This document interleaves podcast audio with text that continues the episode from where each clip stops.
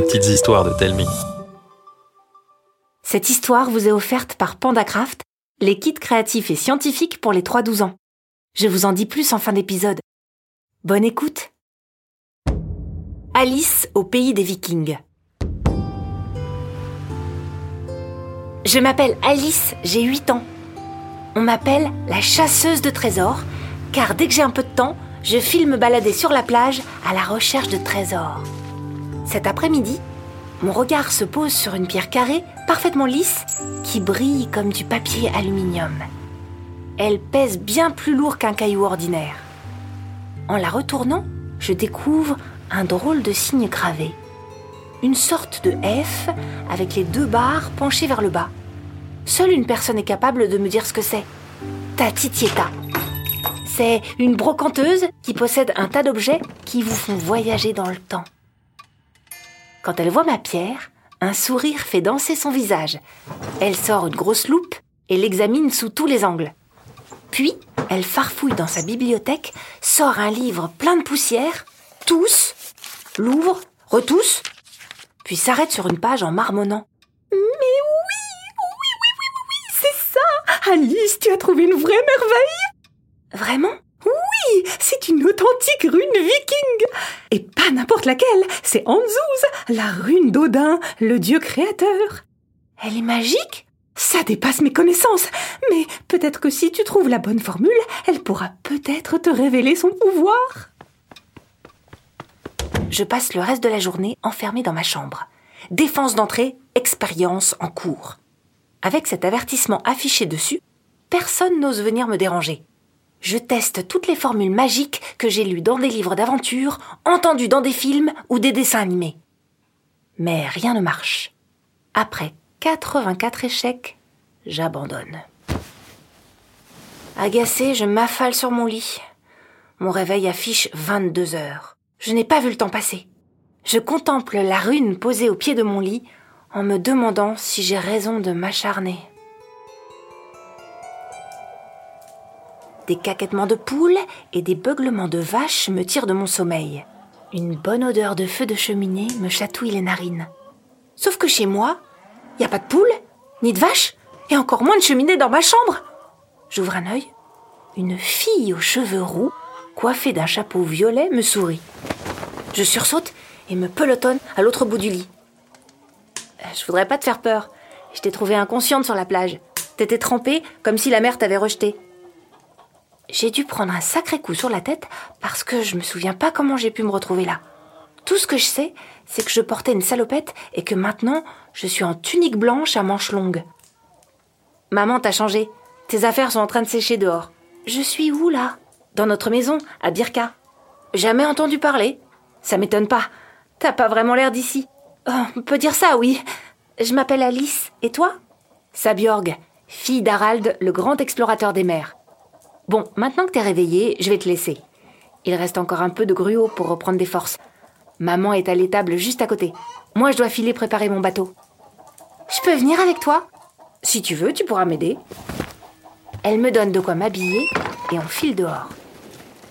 La maison de Sabiorg m'offre une vue imprenable sur la mer et sur la myriade de maisons qui s'étend sur tout le long de la côte et sur plusieurs pontons avec Waouh Des dracars Des quoi? Les bateaux là-bas On appelle les bateaux comme ça chez toi? Ce sont des knorrs, des bateaux de commerce. Et le grand là, c'est un landskip, un navire de guerre. Normalement, on en a plus, mais les autres sont partis faire la viking. Ce n'est pas le nom que vous portez? Mais qu'est-ce que tu racontes? La viking, c'est le nom des expéditions où l'on part explorer le monde. Et c'est pour ça que tu construis ton bateau? Pas du tout. C'est pour donner une bonne leçon à Vigo, le fils de la chef du village. Il se croit tout permis. Mon père est à la tête de la viking. Et cette face de fesse de bouc m'a dit Ton père est trop bête, il sait même pas naviguer, s'il découvre quelque chose, ce sera par hasard. Et plutôt que de lui sauter dessus, je l'ai défié. À une course de bateau? Oui. On doit rallier l'île morte et revenir. Elle pointe une île au loin, entourée d'une épaisse brume. Elle ressemble au crâne d'un monstre géant. J'en tremble rien qu'à l'idée qu'en dessous il y a un squelette géant. Mais en voyant le regard pétillant de Sabiorg, je me dis qu'il n'y a pas de raison de s'inquiéter. elle m'amène jusqu'à une petite crique. Là, caché dans une grotte masquée par la végétation, Sabjorg me montre son bateau. Une petite barque avec, posée à l'intérieur, des rames, un mât, des cordages et une toile soigneusement roulée. Avec ton aide, on va monter le mât en deux temps, trois mouvements. J'ai du mal à le croire, mais effectivement, c'est un jeu d'enfant de transformer la petite barque en fier bateau prêt à voguer. Vigo m'attend à la sortie de la crique. On va y aller à la rame. Après quelques coups de rame, je découvre un bateau bien plus imposant que celui de Sabjorg. Avec sa tête de dragon, ses boucliers posés sur le côté et sa voile rouge et blanche, on aurait dit la version miniature du vaisseau de guerre amarré au port. Ah bah ça alors T'es tellement sûr de perdre que t'as demandé de l'aide à l'étrangère que t'as ramassé sur la plage Et toi alors? T'as ramassé ton duo de tête de nœud? Il y a une petite montagne qui dépasse les autres de deux têtes et qui n'a pas l'air bien futée. L'autre maigrelet avec de longs cheveux blonds tressés a le regard mauvais. Il me sourit et sort un arc. Qu'est-ce qu'il fait? T'inquiète pas. Tu connais la règle. Tobias tire une flèche et dès qu'elle touche l'eau, la course commence. T'as aucune chance avec ton bateau bricolé. Moi au moins, je l'ai construit de mes mains. C'est pas ma mère qui me l'a offert. Tobias, lance le départ qu'on lui donne une bonne leçon. Mais plutôt que de tirer une flèche en cloche, le gringalet en décoche une droit dans l'eau. La voile du landskip s'affale et file à toute vitesse. C'est de la triche? Laisse-les prendre de l'avance, on n'aura aucun mal à les rattraper. Sabjorg avait raison d'être confiante. Son bateau vogue à toute allure. On les rattrape en un rien de temps et on les dépasse sans le moindre souci. Je me retourne et vois Vigo nous fixer méchamment avant d'éclater de rire et de beugler quelque chose en nous pointant d'un index rageur. Il n'a pas l'air d'aimer perdre. C'est le fils de la chef du village, te rappelle. Oh non, c'est pas vrai Tobias va nous tirer dessus On est bien trop loin. Il pourra jamais nous atteindre. Mais il a le vent avec lui. Et là, une flèche tranche l'une des cordes qui tient le mât, qui se met alors à vaciller. Une violente bourrasque le souffle, et le voilà qui s'écroule dans la barque. Les trois affreux nous dépassent en gloussant comme des dindons maléfiques. C'est fini Pas du tout. On a de la chance, rien n'est tombé à l'eau. Mais la voile est tout empêtrée, et il a tranché un des cordages. Un bon marin a toujours des réserves. Aide-moi, on a une chance de les rattraper. Voilà Tout est en place. Ils sont presque à l'île morte. Hmm. Je vais devoir sortir mon arme secrète pour mettre toutes les chances de notre côté.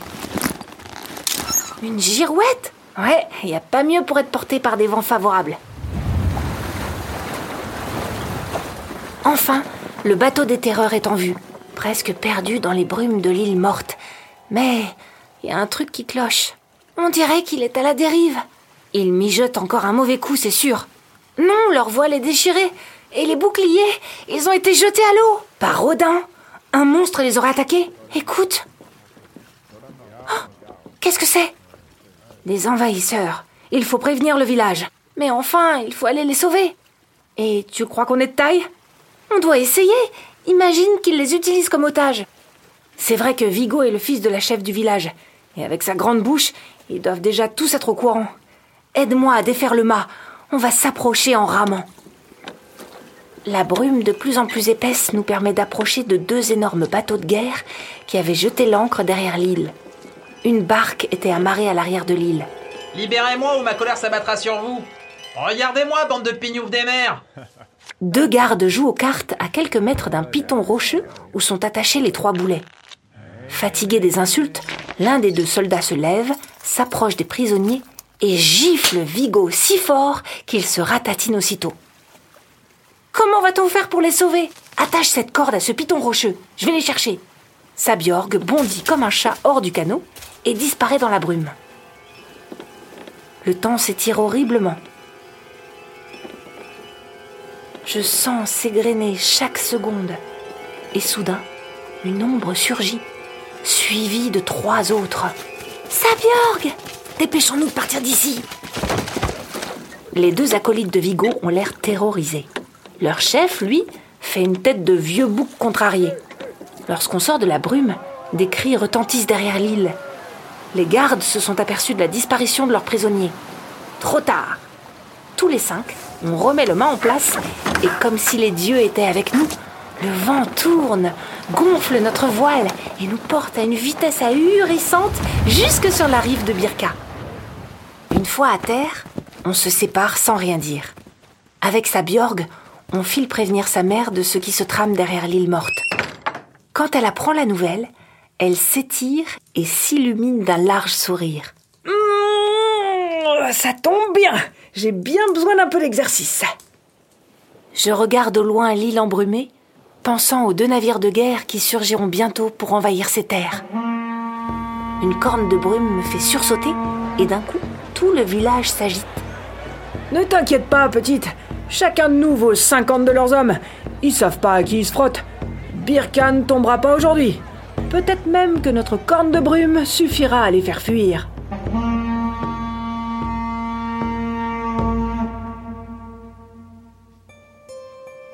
Je me réveille il est 7 heures. Ma pierre est toujours posée au pied de mon lit. Je la contemple en souriant. Finalement, peut-être que j'ai trouvé la bonne formule pour déclencher son pouvoir.